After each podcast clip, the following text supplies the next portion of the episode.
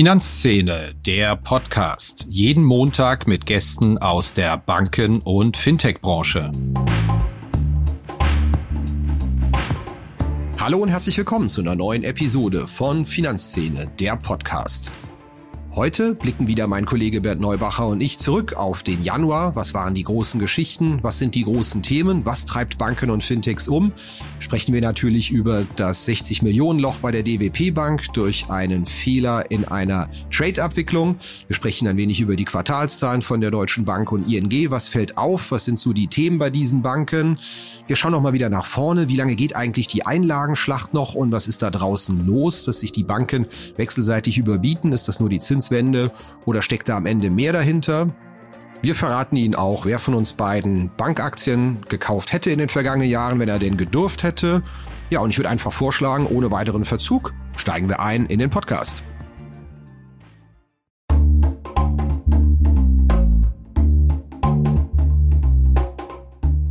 Inkasso ist ein großes Thema für Banken wie Fintechs und ein Digitalinkasso für zukunftsorientierte Unternehmen in Europa, entwickelt für die höchste Recovery und beste Customer Experience. Das bietet die Lösung von Per Finance. Über 550 europäische Enterprises vertrauen bereits auf die Lösungen von Per Finance. Der Per Finance Ansatz basiert auf KI und Verhaltensforschung. Ein selbstlernender Algorithmus typologisiert Menschen anhand von Daten, um die passende Kommunikations- und Bezahlstrategie auszuführen. Das Ziel, Kunden erfolgreich zur Zahlung sensibilisieren und die ideale Lösung für jeden Menschen finden, um die Forderung schnell zu begleichen. Zum Einsatz kommen dabei KI-Technologie basierend auf Reinforcement Learning und auch Natural Language Processing. Der Ansatz verhilft Finanzteams zu schnellerer und höherer Rückführung von außenstehenden Forderungen und bietet Verbrauchern ein nahtloses und faires Online-Bezahlerlebnis. Das Ganze in einem All-in-One-Ansatz für alle Länder. Ein Vertrag, eine Datenschnittstelle, ein Kundenportal und ein Ansprechpartner. Einfach mal schlau machen auf der Seite www.airfinance.com. Hallo Bernd. Hallo Christian. Was war für dich die Geschichte des Monats, die wir gebracht haben, um die wir uns kümmern müssten? Äh, dein, ähm, äh, deine Recherche zur DWP Bank fand ich äh, ja sehr äh, sensationell. Ja, die, und, die äh, Bank, die 60 Millionen verlor wegen eines Reverse Splits. Ja, ja wie viel äh, Jahresgewinne waren das? Es kommt darauf an, wie man es rechnet. Die Bank sagt ja, wir werden auch noch einen Jahresgewinn erwirtschaften, trotz dieser Geschichte, trotz dieses 60 Millionen Lochs. Ähm, naja, je nachdem, welches Jahr du heranziehst, aber so ein, anderthalb waren es schon gemessen an den letzten Jahren, die da flöten gegangen sind. Ja, fand ich sehr eindrücklich und ähm, muss ja, glaube ich, nochmal erzählen, was da passiert ist. Vielleicht für die, die es nicht gelesen haben, ja. Äh, Artikel gibt's auch frei auf unserer Website. Also es gab einen Reverse-Split bei einem Exchange-Traded Product, bei einem Short-Zertifikat auf Natural Gas und der Reverse Split waren 17.000 zu 1. Das heißt, 17.000 alte Produkte wurden zu einem neuen zusammengefasst an einem Freitag im Dezember. Und das führte natürlich zu, dass sich der Preis auch für 17.000 facht. Eigentlich hätten die Kunden dann auch 17.000 mal weniger Stücke in ihrem Depot haben müssen. Es war aber wohl so, dass ein Kunde die Stücke tatsächlich zum 17.000-fachen Preis verkaufen konnte, allerdings noch die alten Stücke im Depot hatte und einen gigantischen Gewinn gemacht hat. Und dann musste sich die DWP Bank die Stücke am Markt besorgen, weil sie war ja der Abwickler dahinter, der Kommissionär. Und sie war short die Stücke, die ihr Kunde verkauft hat. Und sie musste sich die besorgen und liefern. Und daraus ist dieses Loch entstanden. Ich muss zugeben, relativ schwer nachzuvollziehen, dass das offenbar möglich ist. Ich habe ja sehr viel recherchiert, auch ein paar Kapitalmarktrechtler gesprochen. Man würde ja denken, so eine Transaktion kann wegen offensichtlichen Irrtums abgepfiffen werden und man kann vielleicht sogar irgendwem wegen Betrugsversuch an den Karren fahren. Also in der Vergangenheit gab es ja häufiger mal solche Fälle. Aber ganz offenbar, wenn die Bank damit schon nach draußen tritt und sagt, Leute, wir haben da ein Problem, das kostet uns einen Haufen Geld, dann scheint sie ja, auch wenn die Aufarbeitung noch läuft, sich schon relativ sicher zu sein, dass es schlecht aussieht. Solche Dinge dürfen eigentlich nicht passieren, aber passieren dann eben doch ähm, hin und wieder. Und ähm, man muss halt mal gucken, wie es jetzt weitergeht mit der Aufarbeitung, weil, äh, wie du sagst, ist ja auch denkbar, dass man dann sich äh, juristischen Rat einholt und guckt, was man davon zurückholen kann und deswegen noch nicht äh, beziffern kann, wie schwer der Einschlag äh, letztlich sein wird. Aber dass das ähm, intern da erstmal äh, für Turbulenzen gesorgt hat, äh, kann ich mir auch angesichts des Aktionariats eben mit ähm, DWP Bank gehört ja Sparkassen, Genossenschaftsbanken. Genau. Ähm, das ist wahrscheinlich DZ ein großer Stakeholder, ja. Nicht vergnügungssteuerpflichtig, das den Aktionären dann äh, mitzuteilen. Und ähm, wie du sagst, äh, es ist ja wahrscheinlich auch nicht äh, Market Makern verboten, dann äh, vielleicht einen Abwickler darauf aufmerksam zu machen, dass äh, da Orders reinkommen, die offensichtlich ja, ein bisschen aus dem Markt sind oder ähm, äh, schwer auszuführen sein werden, weil es war ja so, dass wohl noch nachimitiert werden musste, um überhaupt äh, die Eindeckung dann zu gewährleisten. Ich bin gespannt, wie der Fall ausgeht. Der wird ja auch noch nachgearbeitet werden, wird doch bestimmt noch ein juristisches Nachspiel haben. Es gab ja mal diesen ganz bekannten Fall dieses ähm, Ex-Citigroup-Mitarbeiters, der bei der BNP auch einen ähnlichen Mistrade oder nicht Mistrade, je nachdem, wie man sieht, hatte und dem der dachte, daraus steht ihm der Gewinn zu. Und ich weiß ehrlich gesagt gar nicht, wie es ausgegangen ist, aber ich erinnere mich, dass das auch jahrelang durch die Presse lief und dass der auch nach Paris äh, zur Hauptversammlung gefahren ist und Rabatts gemacht hat, so nach dem Motto, vielleicht müssen sie da eine Rückstellung für die Transaktion bilden. Ich weiß gar nicht, wie es ausgegangen ist, aber es war ein ganz bekannter Fall, wo ähm, ja Ex äh, Banker gegen gegen die BNP Paribas und ihr schuldet mir das Geld, wenn ihr falsche Preisstellung macht, ist euer Problem. Ja. Und im Handel gibt's das ja auch Fettfingerphänomen, dass einer mal ein paar Nullen vergisst ähm, ist alles menschlich. Ist natürlich bei der DWP besonders bitter, weil diese Wertpapier-Depotgeschäft, Wertpapierabwicklung, Transaktionen ist ein recht biederes Geschäft, niedermargig und äh, demzufolge nicht immer sonderlich populär. Und wenn es dann in so einem Bereich auch nochmal reinregnet durch so einen Einmaleffekt, das ist natürlich dann besonders ärgerlich. Ja, ja. sehr undankbar. Wenn äh, alle erwarten, dass, äh, dass es reibungslos läuft und äh, wenn das nicht der Fall ist, dann ähm, steht man am Pranger, aber auch äh, natürlich dann betriebswirtschaftlich schlecht, wenn man erstmal äh, lange niedrige Mar ähm, eigentlich nur niedrige Margen hat und äh, dann für den Fall eines Falles ähm, starke Einschläge ist, glaube ich, ja, doch dann letztendlich sehr viel riskanter, als es auf den ersten Blick wirkt. Weiteres journalistisches Thema, was uns beschäftigt. Es fliegen die ersten Quartalszahlen Q4 und damit natürlich die Jahreszahlen rein. Wir hatten schon das Geschäft der deutschen Hypovereinsbank aus den Unicredit-Zahlen. Die Inc. Deutschland hat ihre Bilanzpressekonferenz schon abgehalten. Da war ich heute Morgen. Gestern war die Deutsche Bank. Wie fällt denn so dein Fazit mit Blick auf die ersten Zahlen auf? Ja, also ich fand ähm, bei der ähm, Bilanzpressekonferenz der Deutschen Bank war schon äh, das Bemühen des Managements äh, zu erkennen, gut Wetter zu machen, zeigten sich sehr zufrieden mit den Zahlen. Äh, meiner Meinung nach war die Stimmung ein bisschen besser als die Lage. Wie war es bei der ING? Ja, also da ist die Stimmung eigentlich immer gut, weil die seit Jahren immer wie so eine Maschine eine Milliarde Vorsteuergewinn abliefern. Das war auch dieses Mal wieder der Fall. 1,04 Milliarden vor Steuern. Und das sind natürlich auch Werte. 47 Prozent Cost-Income-Ratio, 8 Prozent Eigenkapitalrendite. Ja, das, ähm, ich glaube, knapp 8 Prozent Eigenkapitalrendite waren es letztendlich da weiß man ja immer, die, die liefern, weil irgendwo läuft das Geschäft immer. Mal ist es ein Firmenkundengeschäft, dann war es zwischendurch das Thema Trading und Wertpapiersparen. Ich fand es ganz interessant, worum es heute gar nicht ging. Also vor zwei Jahren hat man da noch sehr viel über Beratung gehört, Einstieg in die Beratung, dass man auch an das Wertpapiergeschäft äh, sehr große Erwartungen geknüpft. Das ist jetzt wieder in den Hintergrund äh, geraten. Jetzt hat man natürlich plötzlich wieder das Zinsthema, was man spielt. Da ging es wieder ganz viel um Extrakonto, Tagesgeld und äh, Zinsverdoppelung für Bestandskunden auch auf 0,6. Also man hat so das Gefühl, thematisch ist man wieder ungefähr vor zehn Jahren angekommen. also mit, mit, mit hohen Zinsen holt man sich Neukunden und das ist aber ganz interessant, weil das haben wir ja im letzten Podcast schon besprochen.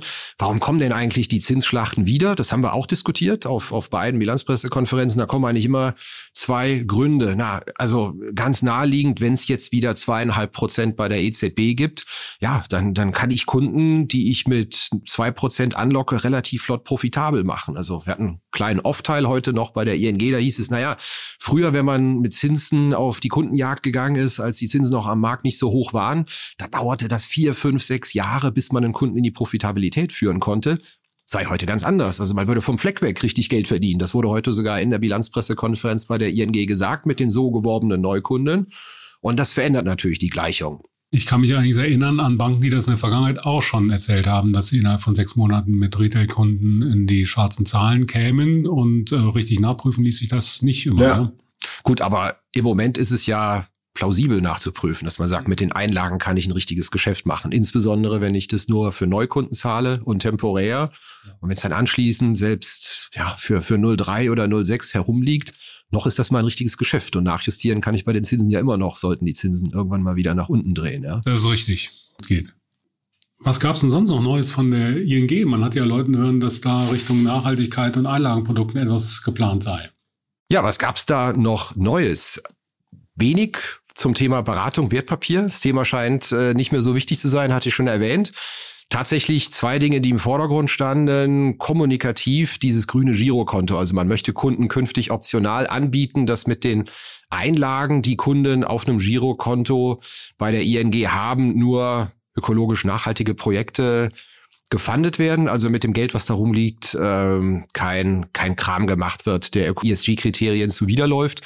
Haben Sie sich noch ein bisschen bedeckt gehalten? Also Details sollen im Frühjahr kommen. Alles noch ein bisschen offen, etwas vage Ankündigung. Ja, und das Zweite, was kommunikativ äh, in den Mittelpunkt gerückt wurde, war die Verdopplung der Verzinsung für Bestandskunden auf ihrem Flaggschiffprodukt, dem Extrakonto, also dem Tagesgeldkonto. Das ist natürlich ein bisschen skurril, ähm, wenn man in Zeiten, in denen da sehr viele Wettbewerber mit zwei, 2,3 Prozent vorgeprescht sind oder die C24 Bank zahlt jetzt auch auf Girokonten zwei Prozent bis Jahresende.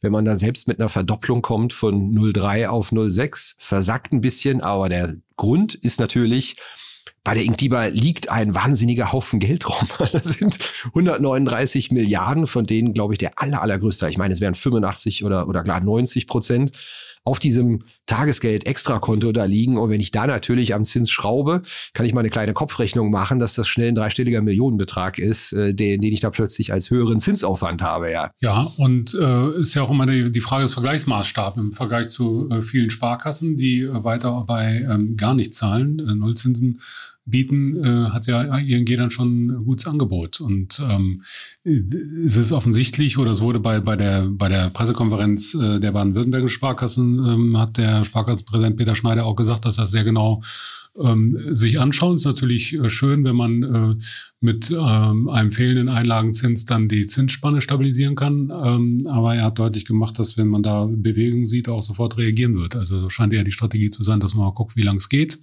um dann auch zügig beizusteuern, wenn die Einleger abzuwandern drohen. Was aber bisher nicht der Fall ist. Also jetzt im letzten Jahr ist das Einlagenvolumen nochmal gestiegen. Ja, wenn es so schön heißt, wenn das Geld schon lange da liegt, dann ist es sticky, dann geht's auch nicht so schnell, wenn es woanders mal mehr gibt irgendwie. Genau. Ich finde es ganz spannend, diese Entwicklung, die wir da sehen, die spielt ja eigentlich unseren Neobanken und Fintechs total in die Hände. Ramin Niromand hatte das hier in unserem Podcast ja schon vor einem halben Jahr gesagt. Oh, da wächst jetzt aber mit dem Einlagengeschäft plötzlich ein ganz neuer Zweig, wo man Erträge generieren kann. Michael Mandel hat es letzte Woche auch hier im Podcast gesagt. Und tatsächlich haben die ja den Riesenvorteil und so muss man, glaube ich, auch dann dieses Trade Republic und diese C24 Girokonto wird jetzt auch für Zinsattacke sehen. Da ist einfach nichts oder noch nicht so viel, was verzinst werden muss. Das heißt, ich kann mich mit Angeboten aus dem Fenster lehnen und ich muss dann erst das Geld verzinsen, was da reinkommt. Die ING, die hat natürlich schon einen irre hohen Bestand, 138,9 Milliarden Euro. Wie wir eben sagten, da wird's teuer. Und ich glaube, da, da haben momentan Fintechs, Neobanken eine richtige Waffe gegen die großen Banken, die einfach bei ihren Bestandskunden nicht so richtig mithalten können, weil es teuer wird und man selbst dann richtig schön für, für Bestands- wie Neukunden vorpreschen kann. Ja.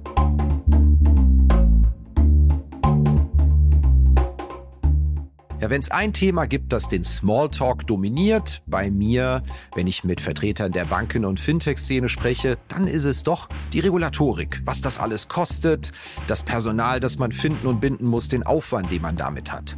Ja, die Emma Risk und auch die bankenaufsichtlichen Anforderungen an die IT, kurz BAIT, die haben viele schon auf dem Radar. Aber jetzt wartet bereits Dora am Horizont, die nächste Regulierungswelle. Da ist es höchste Zeit für eine zeitgemäße, digitale und automatisierte Unterstützung im Rahmen der Rezertifizierung der Sollkonzepte im Bereich des Zugriffs- und Zutrittsmanagements. Dafür gibt es Foconis Zack. Das Foconis Zack Funktionspaket Rezertifizierung erledigt automatisiert den Soll-Ist-Abgleich, den Antrags- und Genehmigungsprozess und verfügt darüber hinaus über hochspezialisierte Tiefenanalysen, die Berechtigungsrisiken in den IKS-relevanten Bereichen aufdecken. Foconis Zack, dieses Paket, das kommt von der Foconis AG. Das ist ein Unternehmen 2000 gegründet, Softwarehaus mit Fokus auf effiziente Automatisierung und Digitalisierung regulatorischer Anforderungen. Wenn Sie sich mal informieren wollen, schauen Sie mal vorbei unter foconis mit c.de slash Rezertifizierung. Ja, andererseits hat aber ING und die etablierten Banken haben natürlich auch schon länger Erfahrung, wie sie so einen Einlagenbestand managen und äh, die Fintechs haben das nicht und äh, das macht die Sache so spannend. Ich glaube, da wird es die nächsten Wochen, Monate noch eine richtige Schlacht geben, weil nochmal zurückzukommen auf die Erwartung, könnte ja schon im Sommer wieder kippen, dass die Kette der Zinserhöhung beim Einlagenzins im Sommer aufhört und dann ist natürlich auch der Effekt weg, dass ich irgendetwas ankündige, davon profitiere, dass die Zinsen steigen und dann, ich glaube, hier bei der, bei, bei den einen oder anderen Akteur liegen ja manchmal zwei, drei Monate zwischen Ankündigungen und ab dann gilt's. Das finde ich auch immer ein wenig skurril. Ich glaube, die, die Schlacht wird dann natürlich, solange wir in diesem Prozess steigender Zinsen sind, bis zum Sommer geschlagen werden. Und wir hatten es ja schon im Newsletter geschrieben, mal gespannt, wer der Erste ist, der die drei Form Komma abruft, weil das dürfte ja die Marke sein, wo wir im März beim EZB-Einlagenzins landen. Da will ja garantiert irgendjemand der Erste sein, der die, der die drei Prozent Marke auch schon nimmt. Ja. ja. Und kostenlose Werbung obendrein. Also ich glaube, der, der Effekt, wenn ich in den Medien als First Mover bin und überall zahlt jetzt so und so viel. Das ist ja auch ein, bei den einlagenfixierten Deutschen ein Thema, wo alle total scharf drauf sind und hinterherbürsten. Ich krieg dann auch immer die WhatsApp von irgendwelchen Leuten, hier hast du schon gesehen. Also ich glaube, da der First Mover zu sein, also das hat dann einen unschätzbaren medialen Wert auch, dass die eigene Bank als zinszahlende Bank positioniert wird, egal ob ich eine kleine Bank bin, ob ich äh, Neobroker bin oder oder ob ich eine Neobank bin. Ich muss es nur geschickt eintüten, kommunikativ und der Erste sein und dann habe ich sehr viel davon. Und wenn ich nur äh, zehn Basispunkte mehr biete als Trade Republic zum Beispiel. Genau. Ich bin da fast umgefallen, als es hier unsere kleine Raiffeisenbank im Hochtaunus, die war, glaube ich, auch einer der ersten, die sich da im vergangenen Jahr beim Tagesgeld richtig äh, vorgewagt hat. Ich glaube, das waren sogar die ersten klassischen Banken, die zwei Prozent gezahlt haben ein Riesenartikel in der Bildzeitung gehabt. Ja, das muss man sich mal vorstellen. So eine Bank mit einer fünfstelligen Kundenzahl irgendwie und wird dann als die, die, die Zinsbank äh, in der Bildzeitung gefeiert eigentlich. Also unglaublich, was sowas für eine, wir möchten nicht wissen, wie viele Neukunden, wie viele Einlagen sowas bringt. Ja. Und das kann man mit äh, ganzseitigen Werbeanzeigen nicht äh, kompensieren. Genau. Wie schaut's mit der Deutschen Bank aus? Bei der Deutschen Bank fällt mir auf, das ist so, äh, die schillert so. Also da konnte sich äh, gestern bei den Zahlen auch wieder jeder ähm, seine Wahrheit raussuchen. Ne? Zum einen kann Absolut. Man, zum einen kann man bemängeln, dass sie es nur äh, dank eines 1,4 Milliarden schweren Sondereffekts aus äh, einer Neubewertung latenter Steueransprüche, die man sich ja mehr oder weniger auch selber zum Geschenk machen kann, ähm, ist über die Ziellinie von ähm, einer materiellen Eigenkapitalrendite von acht Prozent äh, geschafft hat. Ähm, und man kann bemängeln, dass äh, die übrigen äh, Kategorien, die übrigen Zielziffern, die 2019 ähm, ähm, angekündigt wurden, mehr oder weniger gerissen wurden, wenn sie nicht schon vorher einkassiert wurden.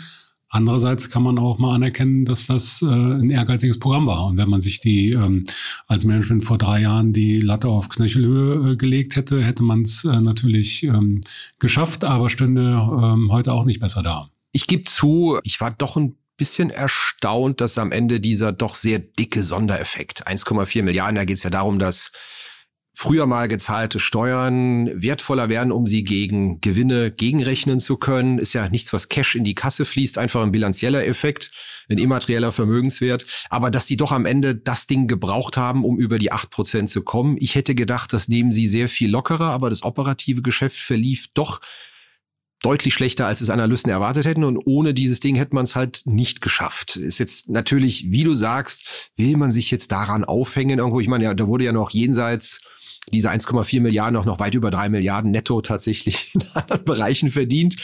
Und ist irgendwie, natürlich hast du recht, ein bisschen komisch. Jahrelang sagt man, das schaffen die eh nie und das kriegen sie nicht, kriegen sie womöglich nicht gebacken. Wir waren ja auch oft pessimistisch. Und wenn sie es dann schaffen, na, dann rumzunölen, jo, es war der Einmaleffekt. Ich glaube schon, die hatten den lange in der Tasche gehabt. Deswegen konnten sie auch den Optimismus ausstrahlen, ähm, dass sie die acht Prozent letztendlich schaffen. Ohne hätte man es nicht gerissen, aber will man ihnen jetzt dafür böse sein? Ich glaube schon, muss man anerkennen. Wir hatten uns im Sommer 2019 ja mal angeschaut. In den zehn Jahren zuvor hatte die Deutsche Bank sechs verschiedene Strategien. Und fairerweise muss man schon sagen, das, was man im Juli 2019 angekündigt hat, an der Strategie, da hat man vielleicht mal die Torpfosten hier und da ein bisschen verschoben. Aber im Wesentlichen hat man daran festgehalten, obwohl wir ja doch sehr viel hatten in der Zwischenzeit. Wir hatten die Corona-Geschichte gehabt, wir hatten die Zinswende gehabt, jetzt mit Sicherheit auch viele Anlässe gegeben, vielleicht hier und da mal nachzujustieren oder was zu verändern. Also im ganz Wesentlichen und am Ende war es dann halt vor allen Dingen diese acht Prozent, auf das sie sehr viel konzentrierte. Genau. Das hat sie durchgezogen in dem Zusammenhang. Du sagst, wir müssen uns nicht dran aufhängen, aber die Bank hat sich ja auch drauf äh, dran aufgehangen, weil halt äh, die anderen Kategorien mehr oder weniger verlustig gingen äh, auf, der, auf der Wegstrecke. Ähm, und äh, wenn man da äh, noch ähm, die, die Probleme sehen will, muss man natürlich sagen, äh, Entwicklung der Investmentbank im vierten Quartal ist schon ein bisschen erschreckend. Mhm. Könnte man zynisch sagen, so kann man auch das Verhältnis von zwei Drittel stabilen Geschäftsfeldern zu einem Drittel äh, herstellen, indem man einfach einen Einbruch im Investmentbanking ähm, vermeldet. Äh, und äh, das hat ja auch dann die Aktionäre äh, offensichtlich, die Anleger äh, verschreckt ne, und zum, ja. zum Kurseinbruch geführt. Gut, muss man natürlich sagen, die Zinswende hat natürlich überhaupt ermöglicht, dass man den acht Prozent nahe kam, weil natürlich die Zinswende wahnsinnig Erträge reingespült hat in der Privatkundenbank und in der Unternehmensbank vor allen Dingen.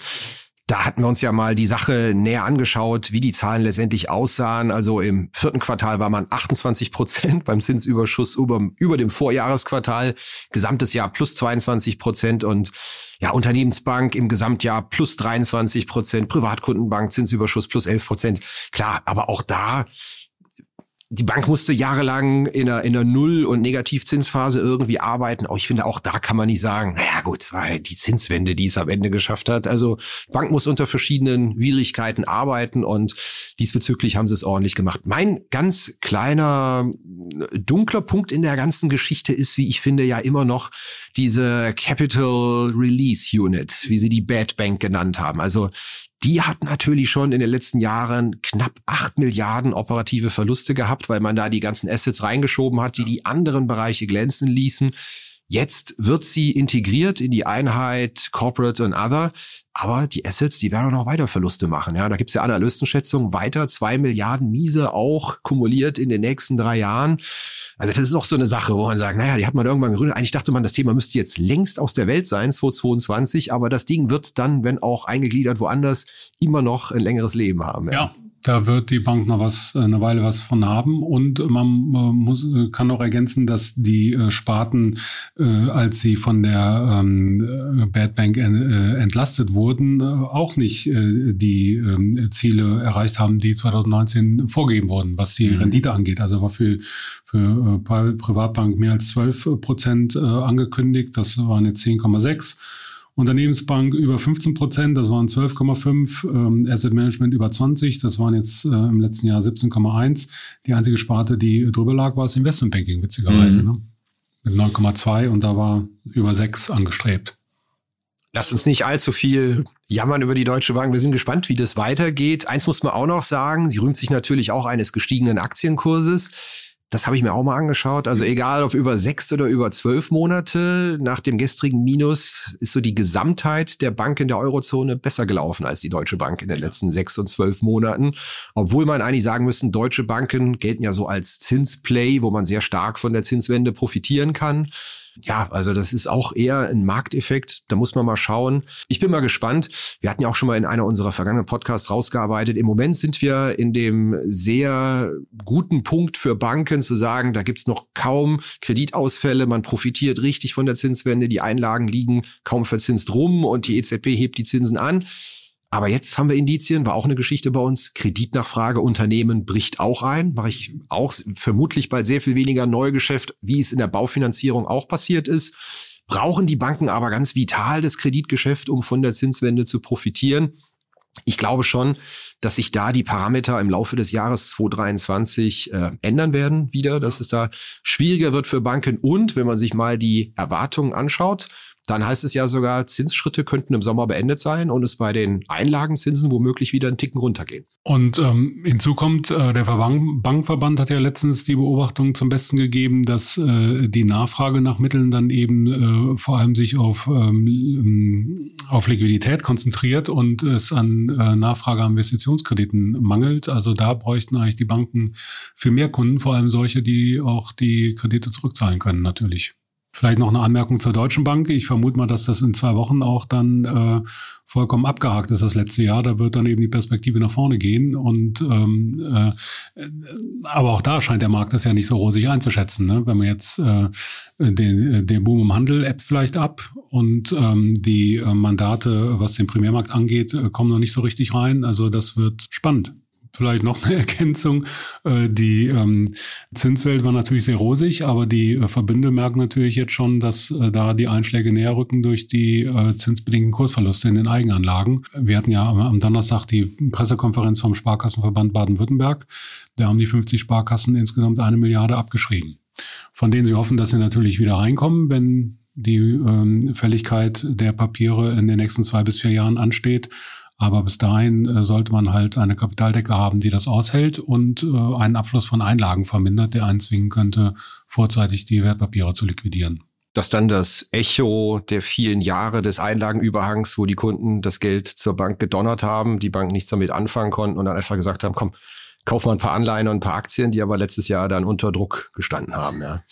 Ja, aber gut, ging ja auch jahrelang gut, wie es so schön heißt. Ja, konnte man schön dran verdienen. ja, dann schauen wir nochmal nach vorne. Was bringt der Februar? Gibt es noch zentrale Events für uns? Ja, also mit der Deutschen ist das zentrale äh, Event äh, das größte erstmal weg. Äh, das zweite wäre dann übernächste Woche die Zahlen der Commerzbank, aber da ist ja die Luft ein bisschen raus, weil vor ein paar Tagen schon mal die ersten Eckdaten kamen. Ne? Genau. Ähm, die Kennziffer des Gewinns vor Steuern, den mussten sie schon rauslassen oder haben sie schon rausgelassen weil sie sie in den Bewerbungsunterlagen für eine DAX-Aufnahme eingereicht haben. Und dann haben sie sich wohl mal entschieden zu sagen, jo, so und so ist das Jahr gelaufen. Interessant war auch die gemeldete Zahl, hatten wir mal mit dem Analystenkonsens, war nur eine wirklich äh, nennenswert relevante Zahl der Gewinne vor Steuern und der lag auch ein klein wenig unter dem Analystenkonsens. Also ähnlich wie die Deutsche Bank, ohne Sondereffekt, lief es wohl im Q4 dann am Ende nicht mehr so stark. Ja nur bedingt eine Werbung für die Bank, aber natürlich vom Timing wichtig, äh, weil ja die Entscheidung ähm, des ähm,